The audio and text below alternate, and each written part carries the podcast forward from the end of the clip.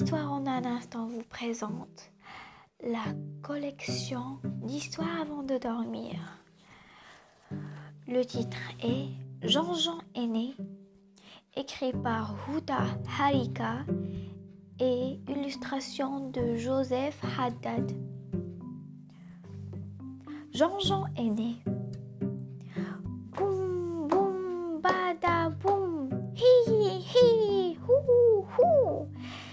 Bibou, le chef des babouins, qui annonce la naissance de son fils Jean-Jean.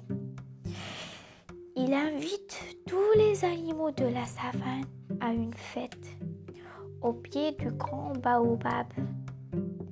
Oh, super, on y va, dit Zico, le girafon, à maman girafe. C'était le guépard. Il court vite. Il sera le premier à la, fête. La tortue, au contraire, avance très doucement. Va-t-elle arriver à temps? Plus loin, les zèbres et les gnous se déplacent en troupeau. Plus haut dans le ciel volent les flamants roses. Quant à Passy, le lampiton, il sur l'herbe. Soudain, un nuage de poussière couvre le sol. Ce sont les gros éléphants. Oh maman, regarde, c'est en bas, le vilain lion. Il n'a pas apporté de cadeau, dit Zico. Maman ne répond pas. Elle est inquiète, car Tamba est un méchant lion qui aime embêter le petit singe. Maman demande alors au courageux Passy de surveiller Tamba. Tous les animaux félicitent les parents singes et embrassent Jean-Jean.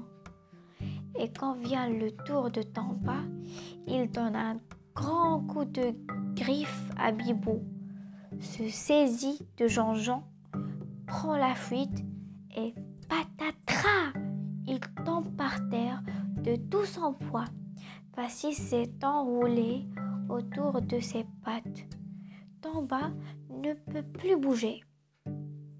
Jean-Jean est sauvé Hou crient les uns à Tamba. Bravo, bravo crient les autres à Passy.